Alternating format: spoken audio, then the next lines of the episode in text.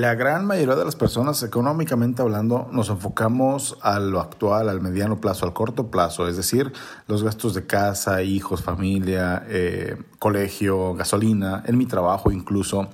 Pero, ¿te has puesto a pensar qué cantidad de dinero requieres en tu etapa de retiro para por lo menos despreocuparte por la comida? De eso hablaremos el día de hoy. Acompáñanos.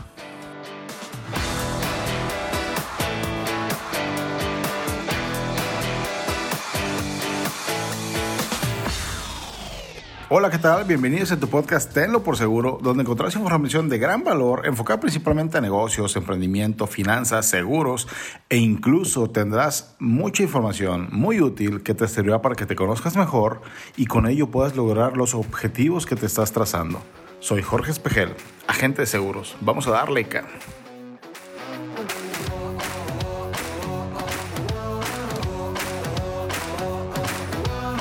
Hoy vamos a hablar de un tema muy particular, muy específico. No le vamos a dar tantas vueltas al asunto.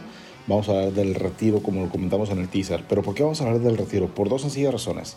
Una es un tema sumamente importante que nosotros en el despacho eh, lo hemos estado viendo con las pláticas que tenemos con las personas, pero que además de que es una de las preocupaciones que tienen en este momento, hablando de personas ya productivamente activas, eh, es, es, es también mucho desconocimiento del tema, mucho desconocimiento del tema por cómo se están dando las cuestiones de las pensiones tradicionales que ya conocemos. Y el otro motivo es porque en capítulos anteriores que hablábamos de ahorros, de inversiones, de finanzas personales incluso, eh, nos han estado contactando para preguntarnos información respecto a cómo funcionan los planes de retiro, cómo funciona todo eso que nosotros manejamos en el despacho.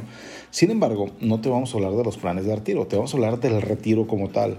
Ya si tú decides obtener mayor información al respecto del plan de retiro, con todo gusto te lo podemos dar. Nos mandas un inbox, nos mandas un, un, mensaje directo y nosotros te damos la información sin ningún problema. Pero el objetivo de este capítulo es simplemente darte todo lo que es el contexto y de lo que tú puedes llegar a hacer para poder lograr ese retiro que puede estar o muy cerca o muy lejos incluso de lo que tú te estás imaginando. Y seguramente lo que te estás imaginando es lo que todo el mundo pensamos, ¿no? Lo que todo el mundo creemos, que el retiro es una fase, una fase trascendental de nuestra vida a la que todos queremos llegar de entrada, sí, porque nadie nos garantiza que estemos ahí, que tengamos esa edad y sobre todo que lleguemos sanos y con la cantidad de dinero suficiente para poder disfrutar todo lo que ya hicimos durante nuestra etapa productiva. Eso es lo que nosotros pensamos, ¿no? Es decir, crecemos, nos formamos, tenemos familia, patrimonios y entonces ya empezamos a cumplir ciertos sueños, ciertos, ciertos logros que nos habíamos planteado y queremos llegar a esa etapa de retiro donde simplemente nos pongamos a disfrutar todo lo que nosotros hemos deseado durante toda nuestra vida. Pero la realidad es otra. La realidad es muy, muy diferente a lo que nos estamos pensando. Vamos a hablar ahorita meramente de datos estadísticos. ¿A qué, ¿A qué me refiero con estos datos que son un poquito duros? Cerca del 65% de las personas permanecen económicamente activas después de los 60 años. ¿Y por qué permanecen económicamente activas? Porque no tienen esa solvencia para poder mantener su estilo de vida como activos. No sé si has visto tú de repente muchas personas que tú dices, no sé, un ejemplo muy claro, oye, este profesor, ¿no? Un maestro que aquí está y ya está, pues ahora sí que se le ve que le cuesta mucho trabajo incluso dar una clase y demás y no se quiere jubilar. Pues no, claro que no, porque al momento de jubilarse su ingreso va a bajar considerablemente. O hay otras empresas, perdón, otras personas que siguen trabajando en algunas empresas que les permiten estar laborando ahí, pero que la verdad es que ya no son lo suficientemente productivas estas personas, pero siguen laborando ahí. ¿Por qué? Porque si se llegan a retirar, si se llegan a jubilar, ya no van a tener su nivel de vida que tienen. Es por ello que muchas de las personas, es decir, el 65% de las económicamente activas, tienen que seguir trabajando después de los 60 años. Entonces, ¿dónde quedó esa visión? Donde yo quiero ser viejito, con dinero y salud. La verdad es que se ve muy, muy limitada por, ese, por esa situación. Un dato muy interesante que es el más actual, y yo creo que ahorita ya con el censo que están haciendo lo van a actualizar, del 2004 a 2010, más de 122 mil jubilados en México tuvieron que regresar a alguna ocupación, que va de la mano con el dato anterior. Es decir, 122 mil personas, una vez que se ven retirado, tuvieron que regresar a trabajar porque se dieron cuenta que el dinero no les era suficiente para tener su estilo de vida. Es más, ya no digas su estilo de vida, para poder comer siquiera, ¿no? Que eso es lo que vamos a ver un poquito más adelante con unos ejemplos numéricos que espero sean lo más claros posibles. Solo el 34% de la población económicamente activa cuenta con la posibilidad de cotizar en un sistema de pensión para el retiro. El 34% de la población económicamente activa una de dos, o tiene la capacidad y la posibilidad de poder cotizar en un sistema de retiro o de contratar o un instrumento privado para el retiro, que aquí sinceramente estamos hablando que realmente no es un 34, es aproximadamente un 4% de la gente económicamente activa que cuenta con un sistema para el retiro de manera privada o particular. Y solamente un 30% está hablando con una empresa o tiene trabajo en una empresa donde pueda cotizar por medio de un sistema tradicional. ¿Cuáles son los sistemas tradicionales? La ley del Seguro Social, los AFORES. Es decir, gente que está trabajando antes del 97 se va a jubilar de una manera y gente que está cotizando después del 97 se va, entrecomillado, a jubilar de otra manera. Y muy pocas se van a jubilar de manera particular por instrumentos eh, privados de pensiones. Las personas que ahorran mediante el sistema de Afores, que era lo que te comentaba, entrecomillado, el por qué es entrecomillados, porque realmente lo entrecomillo porque ellos solamente van a recibir el equivalente aproximadamente a un poco más de dos años de salario, cuando la esperanza de vida es de 20 años ya como jubilado. Mm, voy a repetir el dato porque quiero que quede muy, muy claro. Las personas que estamos, pues yo soy uno de ellos, cotizando en la ley del 97, es decir, los que laboralmente comenzamos nuestra nuestra etapa formal de trabajo de julio del 97 para acá, somos personas que nos estamos generando un fondo para el retiro por medio de las AFORES. ¿Ok? Y por medio de las AFORES, en promedio, lo que te vas a llevar cuando te vayas a retirar es un poco más de dos años de salario. Pero tu expectativa de vida va a ser de 20 años como jubilado. Entonces, sácale cuentas dos años de ingreso, divídelo entre 20 años que es tu expectativa de vida. ¿Tú crees que te alcance? ¿Tú crees que sea suficiente? ¿O tú crees que está demasiado corto para lo que tú pretendes? Sinceramente, es muy poco el dinero lo que tú vas a recibir. Entonces, esos son datos, datos de la INEGI. Pero, por ejemplo, National Geographic hizo una investigación de acuerdo a los hábitos, tendencias y estilos de vida, por ejemplo en México, y hay una expectativa de vida de por lo menos 80 años. Y se dice por medio de esos estudios que niños que tienen ahorita 3, 4 años tienen una expectativa de 120 años. A lo mejor tú dices, ah, caray, es mucho. Pues tal vez es mucho, pero te aseguro que la mayoría de nosotros vamos a vivir mucho más de lo que dicen nuestras expectativas de vida, de acuerdo a INEGI, y vamos a vivir también más que lo que viven nuestros padres. Te lo aseguro. Eso es por las condiciones y estilos de vida que se van dando día a día, año con año, como va a ir avanzando la tecnología, que nos permita, por ejemplo, poder llegar a una mayor longevidad. Esa es la parte de los datos eh, duros, por así decirlo, o datos que nos permiten nosotros generar lo que es un contexto para saber a qué le tiramos. Y te das cuenta que la gran mayoría de las personas no estamos haciendo nada o no están haciendo nada para poder cumplir ese sueño que hablábamos en un inicio, para poder vivir esa vejez que platicábamos en un momento, sanos, que eso pues bueno, no dependerá al 100% de nosotros, sí depende en gran parte, pero no al 100%, y también que lleguen con dinero para poder despreocuparse al menos de comer. Pero lo ideal es que puedas vivir todos tus sueños ya como jubilado, ¿no? Ok, está bien, me queda claro. Eh, quiero hacer yo algo por mi cuenta porque ya vi que por el sistema tradicional va a estar muy complicado. Eh, entonces, y no nos vamos a meter a ese tema porque ese tema ya lo platicamos en el capítulo anterior donde hablamos de inversiones y de esquemas de retiro. Entonces, tú podrás decir, oye, ¿sabes qué? Pues sí, ok, ya, ya conocí, ya escuché tu otro podcast, tu otro capítulo, ya investigué y los sistemas tradicionales de pensiones no me agradan. Entonces, ¿en qué momento es conveniente para mí comenzar a ahorrar para mi retiro? Ya. O sea, mi respuesta es ya. Tengas la edad que tengas, es conveniente que lo hagas ya. Y mientras más joven, mejor. Si eres una persona de 40 años, créeme que te va a costar más trabajo que un chavo que tenga 20 años. Y digo un chavo, ¿por qué? Porque yo tengo 35 años.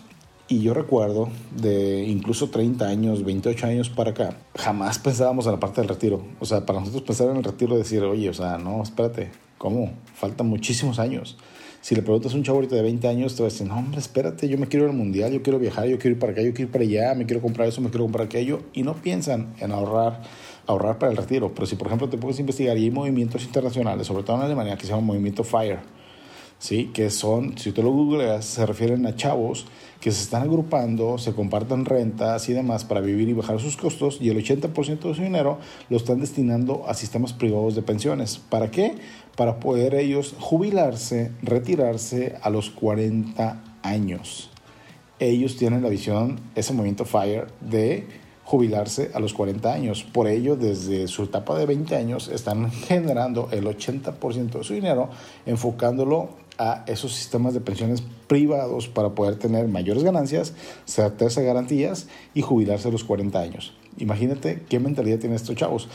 Lamentablemente aquí en México es diferente. Aquí en México la gran mayoría de las personas jóvenes en lo que menos piensan es, es en el retiro precisamente, ¿no? Ahora, algo que tenemos que ver es de dónde van a salir nuestros ingresos una vez de que ya estemos retirados. Si tú no estás pensando en el retiro, mucho menos estás pensando en cuál va a ser la fuente, tú ya que tengas 65 años de edad, de la cual vas a estar sacando ese dinero para poder pagarte tus costos de vida, simplemente de vida, ya no hablamos de lujos, a esa edad. Y una vez de que pensemos que no lo hacemos, ¿de dónde saldrán? Otra pregunta que tenemos que hacernos es cuánto tiempo nos durarán. A lo mejor tú puedes decir, ah, no, ¿sabes qué? Sí, yo voy a invertir aquí, voy a invertir allá, voy a invertir en bienes raíces, que ahorita vamos a hablar de ese tema también. Voy a hacer ciertas inversiones y de ahí voy a tener dinero. Sí, pero ¿para cuánto tiempo te va a durar? Recuerda que la expectativa de vida ya como pensionado jubilado son de por lo menos 20 años. ¿Con qué calidad quieres esos 20 años? Y para cuánto dinero te va a ajustar lo que tú vas a tener disponible. Hay algunos motivos por los cuales la gente o las personas no pensamos en el retiro, en que tenemos que hacer algo para empezar a acumular dinero para nuestro retiro. Una de ellas, la principal razón, es porque la gente se siente fuerte y dice, no, ¿sabes qué? O sea, a diferencia del movimiento FIRE que te platicaba hace un momento, la mayoría de la gente aquí en México dice, no, hombre, yo soy fuerte y yo voy a trabajar hasta que Dios me lo permita, ¿no? Porque al, contrario, si yo dejo de trabajar me voy, me voy, a morir más pronto. Eso es lo que la mayoría de la gente dice. Sin embargo, está bien, eh, se, estamos entendiendo que se trata de personas que les gusta trabajar y eso es muy bueno. Sin embargo, hay que valorar algunas cosas. Una de ellas es, perfecto, tú quieres trabajar durante todo el tiempo que Dios te lo permita, pero la empresa para la cual vas a estar trabajando, tú crees que le va a convenir que sigas trabajando siendo menos productivo cuando por el mismo sueldo pueden contratar a tres chavitos que te van a hacer o a duplicar o a triplicar el trabajo que tú haces por menos sueldo? Pues la verdad es que no, va a ser muy difícil. Entonces está bien que tú lo quieras, pero hay que ver si la empresa donde estés trabajando lo quiera. Supongamos que eres empresario y tienes tu negocio, o eres autoempleado incluso, que es peor, ¿no? Tienes tu negocio y tú dices, ok, pues yo de mi negocio voy a estar viviendo. Está bien, pero las condiciones del mercado pueden variar. La oferta y la demanda, tú sabes que, que, que cambia. La competencia, ciertas eh, regulaciones o ciertas reformas que haya le pueden llegar a pegar a tu negocio. Entonces todo eso no lo puedes prever, todo eso no lo puedes eh, medir. Sí lo puedes medir, no puedes prever. Puedes estar tal vez un poquito preparado, pero no lo puedes controlar al 100%. Entonces, aunque tú quieras, puede ser que tu negocio lamentablemente se pueda venir de pique, ¿no? Otra gente puede decir, oye, ¿sabes qué? Pues no, yo no voy a trabajar toda la vida, yo no voy a trabajar hasta que Dios me lo permita, pero voy a hacer inversiones, voy a meter dinero en inmuebles, en casas, en terrenos. Híjole, esa es una de las historias que más me cuenta la gente porque dices, ¿sabes qué? Es que si tú inviertes ahorita en bienes raíces, la plusvalía que vas a ganar es enorme, es enorme y vas a tener ahorita un, un terreno, una casa que compras en X monto y en ciertos años va a incrementar, si no, hombre, vas a hacer lodo. Sí, tienen razón, en parte. ¿En qué? En que las bienes raíces efectivamente es de las ah, inversiones, por así decirlo, entre comillas, más seguras, con menos riesgos y que te generan un buen interés o un buen rendimiento, hablando de la plusvalía que generan año con año las propiedades. Sin embargo, mucha gente dice, ¿sabes qué? Es que yo voy a comprar una casa que ahorita cuesta 20 pesos y en 20 años yo voy a valer 200 y pues hombre, le gano un dineral. No, no es cierto, cabrón. ¿Y por qué no es cierto? Eso se le llama inflación. Las casas, hablando de bienes inmuebles, tienen, de bienes raíces, tienen una línea de crecimiento, que es la plusvalía efectivamente crecen, crecen, crecen y puede llegar un momento donde se dispare su crecimiento. Pero va a llegar un momento a donde va a llegar a, a su tope y ahí se va a estancar, ya no va a seguir creciendo. Incluso puede llegar a perder su valor, puede llegar a bajar, que es muy complicado, pero puede llegar a bajar ese valor que había incrementado, un poco lo puede llegar a bajar. Y el demás incremento que tenga es meramente inflación. Es inflación, señores, no es plusvalía. ¿Por qué? Porque las zonas residenciales van creciendo, las zonas urbanas se van ampliando en diferentes ciudades. Entonces, lo que antes era un hit, lo que antes era el mejor, eh, la mejor zona de tu ciudad, cada vez va siendo o se va acercando más a la zona céntrica de tu ciudad. ¿Por qué? Porque todo tu terreno, toda tu ciudad donde tú vives va creciendo y esos terrenos son los que van incrementando su valor. Y dirás, ah, pues voy a comprar esos terrenos. Pues sí, pero después esos terrenos van a ver, se van a hacer a pasar de los que son más céntricos y así nos vamos sucesivamente. Entonces vas a tener que estar en movimiento constante de invertir, vender, invertir, vender, invertir, vender y eso no te va a generar una garantía de cuánto dinero vas a tener en el banco. Sí, te va a ayudar y bastante pero no te va a generar la garantía. ¿Por qué? Por lo que te, te, comento, el mercado o los factores externos que tú no puedes llegar a controlar te pueden llegar a afectar ese tipo de inversiones. Entonces, lo que yo estoy hablando para el retiro es algo que te genere la garantía y la seguridad de que tendrás ese dinero. Ya si tú la tienes, ya tienes algo planeado, ya tienes algo estipulado, ya lo estás haciendo, entonces sí, ponte a jugar con con bienes inmuebles, puedes jugar con bolsas, incluso ¿no? en Forex, en diversas inversiones que tú quieras hacer, no hay ningún problema. Pero lo importante es que por lo menos tú garantices que vas a tener con qué comer. Eso es lo primordial. Y ahorita te voy a decir el por qué. Imagínate una línea. Una línea y esa línea divide en cuatro partes. La primera parte es de 0 a 20 años, la segunda parte de 21 a 40, la tercera parte de 41 a 60 y la última parte de los 61 a los 80. Realmente, si quitamos los dos extremos, de los 0 a los 20 y de los 80, perdón, de los 60 a los 80, nada más tenemos la mitad de años, es decir, 40 años, nuestra mitad de la vida para poder generar el suficiente dinero para vivir de los 61 a los 80 como nosotros queremos, que era lo que estamos platicando en ese momento. Porque de los 0 a los 20, pues prácticamente, y al menos eso es lo que se cree o lo que se busca, lo que se pretende, que nuestra única obligación sea jugar y estudiar lamentablemente hay gente que tiene que empezar a trabajar desde muy joven y no puede incluso ni siquiera estudiar, ya no se diga jugar. Pero bueno, eh, supongamos que sea un escenario bonito y que tú de los 0 a los 20 años solamente te dediques por jugar y estudiar. ¿Está bien? De los 21 a los 40 años tú ya empiezas a generar tus recursos, ya empiezas a trabajar, empiezas a tener mayor crecimiento económico, a formar familia, incluso tener hijos. De los 40 a los 60, de los 41 a los 60 años, ya tus hijos empiezan a crecer y empiezan a tener mayor eh, independencia tú empiezas a tener un poquito de menos gastos y empiezas a tener mayor solidez económica. Sin embargo, acercándote a los 60, normalmente tus hijos empiezan en la primera etapa de la vida, de los 0 a los 20. Entonces te genera mayores gastos referente a ellos. Te genera más colegiaturas, más cuidados, más vestido, más comida, etcétera, etcétera. La etapa más complicada económicamente hablando, pero que a la vez en teoría es la de mayor crecimiento económico de las personas, la curva de crecimiento es más alta, es de los 40 a los 60 años. Esa es la mejor etapa. Tú ubícate en qué etapa estás de los 40 a los 60, o de los 20 a los, a los 60, perdón, en esos 40 años. Ubícate en qué etapa estás. Si ya tienes 30, caray, pues ya se te fueron 10 años. Cara. Vuelve a ver tu cuenta y dime si lo que tienes guardado para tu retiro es suficiente hasta ahorita. Y si no, pues todavía te quedan 30 años que van para pegarle. Si ya tienes 40 años, peor. Si tienes 50 años, puta. O sea, si no has hecho nada, prende los focos porque está complicado.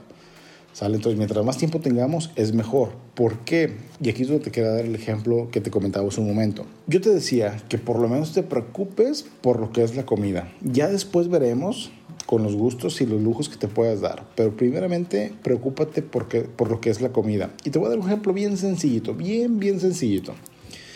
Para comer, hoy en día digamos que tú te gastas aproximadamente 60 pesos por comida. Si tú te vas a un lugar donde venden hamburguesas, cómprate una hamburguesa, un refresco, sé que te gastas más, pero jodido, jodido, jodido, por lo menos son 60 pesos. No vamos a ir a un rango bajo. Si vas a una cocina económica, que te dan tu guisado, tus acompañantes, tus aguas, tus tortillas, etcétera, etcétera, 60 pesos. Entonces, pongamos que una comida completa para ti va a ser de 60 pesos. Y estamos hablando que son desayuno, comida y cena multiplica esos 60 pesos por 3, ¿por qué? Comida, perdón, desayuno, comida y cena, por 60 pesos. Son 3 comidas al día, por 60 pesos son 180 pesos diarios. multiplícalo por 365 días, te dan 65.700 pesos. Pero recuerda que lo ideal es que de los 60 a los 80 es tu etapa de, de vejez, de retiro, de quieres disfrutar todo tu dinero.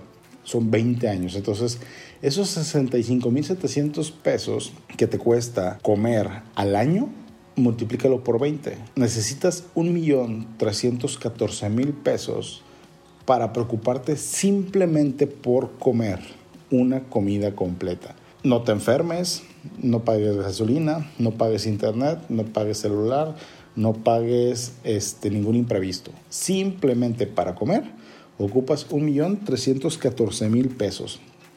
Y ojo, eso es para ti. Esperemos en Dios que estés con tu esposa. Multiplícalo por dos, caray. Estamos hablando de 2.628.000 pesos. 2 millones 628 mil pesos solamente para comer. ¿Ves por qué te digo que debes de empezar desde ya? Así tengas 20 años, 21 años, 22 años. Ahora, hay un dato muy importante que bueno, yo soy agente de seguros y como tal no puedo desligar, desligar, perdón, la parte de los seguros con lo que te estoy hablando ahorita, ¿no? Aparte de la comida, el 72% de las personas adultas es decir, de 60 años en adelante, van a requerir atención médica. ¿Por qué? Porque es natural, la edad, el cuerpo lo va a requerir. El 72% de las personas ya jubiladas van a requerir atención médica. Y sí, está que el Seguro Social, que el ISTE, que esto, que el otro, instituciones de salud pública, ¿no?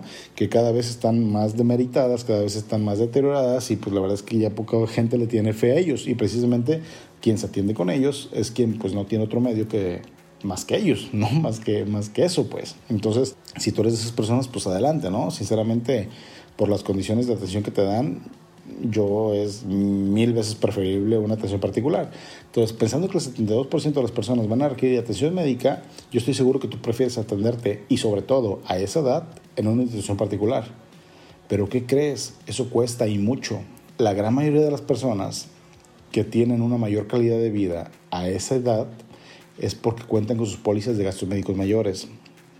Pero hay un dato sumamente importante. De los 60 a los 80 años, que es la misma etapa de retiro, de jubilación, una persona que cuenta con una póliza de gastos médicos mayores, en esos 20 años, en promedio, se gasta 2 millones por, 2 millones por persona para costear simplemente su póliza de gastos médicos mayores. Estamos hablando de 3 millones 314 mil pesos por persona si te quieres despreocupar de cómo te vas a atender en caso de que lo requieras, que va a ser altamente probable que lo vayas a requerir.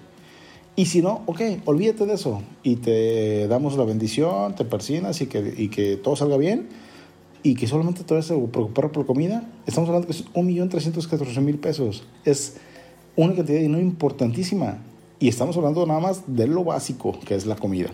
Ahora, ¿Por qué te decía que lo hicieras cuanto antes? Te voy a dar un fácil y sencillo ejemplo y espero que conozcas lo que se llama el interés compuesto. Si no, googlealo o en otro capítulo te voy a explicar un poquito lo que es el interés compuesto, que en palabras es una inversión que te va a dar interés sobre interés. Es decir, tú le metes dinero a un fondo, te va a dar un interés, ese interés no lo sacas, lo dejas invertido con el capital inicial y te va a generar otro interés y así sucesivamente. Entonces el crecimiento es exponencial mientras más tiempo dejes tu dinero. Entonces, hablando del interés compuesto y usando una tasa razonable, que lo puedes encontrar en cualquier instrumento, no necesariamente en los seguros, bueno, en los seguros es mayor, pero una tasa razonable en cualquier instrumento de inversión, eh, pero de preferencia que no tenga riesgo, de un 4%. Es, un, es una tasa baja, pero por el efecto compuesto te va a dar una muy buena utilidad. ¿Y a qué voy? Tomando el 4% como referencia de una inversión, si tú eres una persona que quieres sacarle provecho al interés compuesto, mientras más pronto lo hagas es mejor y ahorita vas a ver por qué. Supongamos que tienes 20 años de edad. 20 años de edad y que simplemente ahorres 12 mil pesos al año, es decir, mil pesitos por mes. Ojo, tienes 20 años de edad y retomamos. Es un interés compuesto del 4% anual, una tasa muy conservadora que lo puedes obtener prácticamente en cualquier lado, menos en bancos. Entonces, estamos hablando de 12 mil pesos al año invertidos por 20 años. ¿Cuánto juntarías? 240 mil pesos, ¿no? 12 mil por 10 120 mil. Por 20 en total, no por 10, por 20, son 240 mil. 240 mil pesos tú los invertiste durante 20 años, ojo, durante todos esos 20 años estuvo dando el interés compuesto y además esos, después de esos 20 años no lo vas a sacar, tú vas a estar en 40 años, lo dejas ahí como dinero perdido, que crezca hasta tus 65 años de edad. Esos 240 mil pesos que tú invertiste, hablando 20 años, por el interés compuesto, por todo este efecto, al término de tus 65 años tú vas a tener un capital de un millón de pesos. Eso es el efecto del interés compuesto estando lo más tiempo posible invertido, es decir, mientras más joven seas mejor. ¿Cuánto hablamos que ocupabas para comer? Un millón trescientos catorce mil pesos. Imagínate, si con 12 mil pesos al año durante 20 años y lo dejas ahí 25 años más, te va a generar un interés compuesto interesante para juntar un capital de un millón de pesos que no harías si le metes un poco más de dinero. ¿Me explico? ¿Ves qué tan sencillo es? Ahora, ¿Qué pasa si no tienes 20 años y lo haces 10 años después, a los 30? Y tú dices, ¿sabes qué? Quiero juntar un millón de pesos. Ok, pues en vez de hacerlo con 12 mil pesos al año, lo vas a tener que hacer con un poquito más, 17 mil 600 pesos al año, para poder tener el millón de pesos a tus 65 años de edad por el efecto del interés compuesto al 4% anual. Son muchos números, yo sé, si no me entiendes, te recomiendo que le regreses un poquito y que vuelvas a escuchar lo que te estoy explicando porque vale la pena que le entiendas. Y si no, me puedes mandar el mensaje, ¿ok? Entonces, con 10 años de diferencia, de diferencia, no empezaste a los 20, empezaste a los 30, tienes que invertirle prácticamente 5.600 pesos más. ¿Sabes qué? No tengo 30, tengo 40. Híjole, ya, te, ya tardaste 20 años, cabrón. O sea, cuando un chavo de 20 ya está terminando su inversión, tú apenas lo vas a iniciar.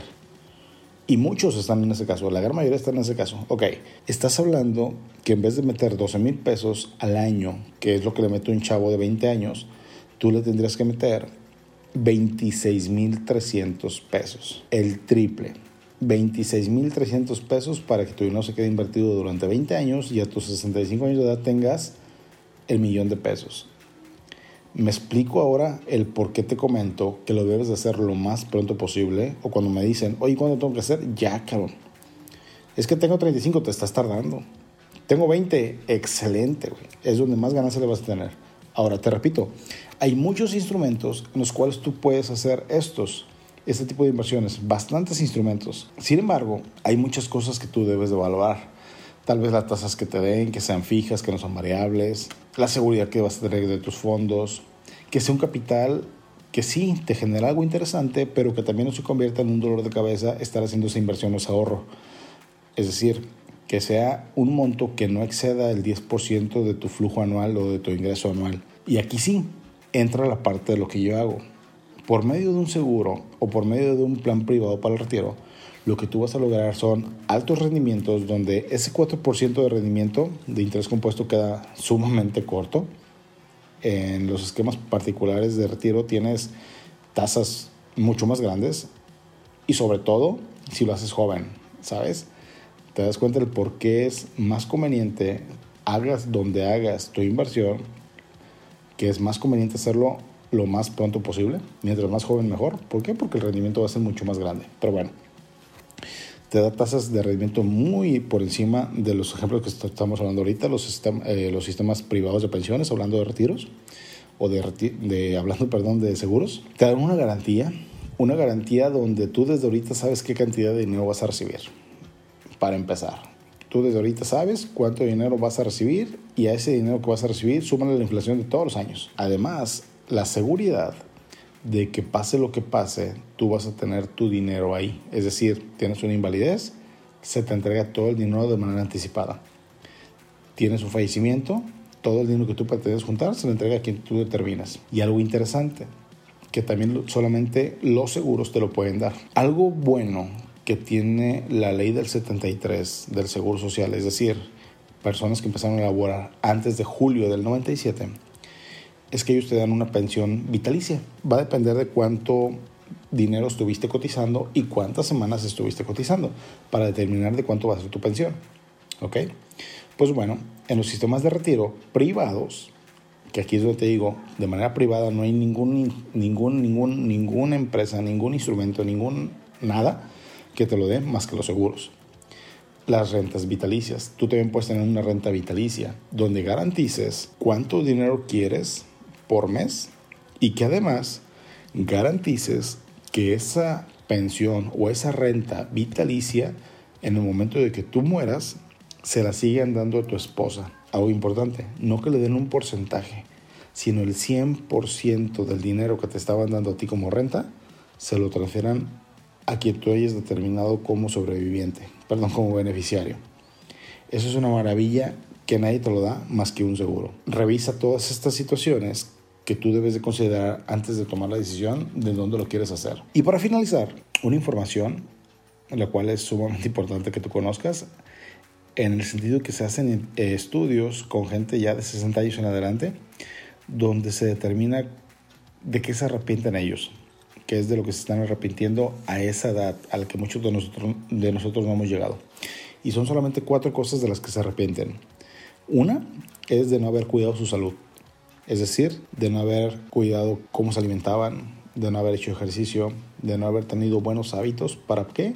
Para tener una excelente salud en su edad de vejez y poder tener una muy buena calidad de vida y tener las menos enfermedades posibles. Esa es una de las cosas de las cuales se arrepienten, de las cuales ellos mencionan que se arrepienten, no haber cuidado su salud. Otra es de no haber cuidado sus relaciones familiares y personales. Gente que está sola y se arrepiente de no haber hecho lo que tuvo que haber hecho en su momento para poder tener esas relaciones familiares y personales al 100 y poder tener con quien estar disfrutando su vejez. Y las otras dos que van de la mano, una de ellas es que se arrepienten de no haber tenido la cantidad suficiente de inversión para poderla disfrutar en su vejez y que va de la mano, no tener la cantidad de dinero suficiente para poder vivir una vejez digna. Eso es de lo que la mayoría de la gente se arrepiente. Entonces yo te invito a que lo pienses, lo analices y dime, ¿quieres formar parte de ese dato estadístico de lo cual se arrepiente la gente? O quieres darte la vuelta a la tortilla y salir de esa estadística. Espero que te haya servido toda la información, espero que haya sido muy útil y tú sabes, cualquier duda que tengas, cualquier información que, desees saber al respecto, simplemente mándanos un mensaje y con todo gusto nosotros te vamos a dar todo lo que la información que requieras, te vamos a crear dudas y si no las tenemos a la mano, créeme que vamos a investigar todo para que tú puedas tener todo un panorama muy amplio, muy claro y que puedas tomar las decisiones que tú quieras. ¿Para qué? Para que tengas una vejez de calidad. Recuerda que nos puedes seguir en tu plataforma favorita desde Spotify, iTunes, en YouTube. Nos encuentras también en Facebook, en Instagram, en YouTube como Tenlo por Seguro. No se te olvide seguirnos, suscribirte y darle dedito arriba. Si te gusta nuestro capítulo, si te gusta lo que escuchas, recomiéndanos y compártelo. Recuerda que este podcast es para ti, pensando en ti y por ti. Mientras tanto, vamos a darle, cabrón.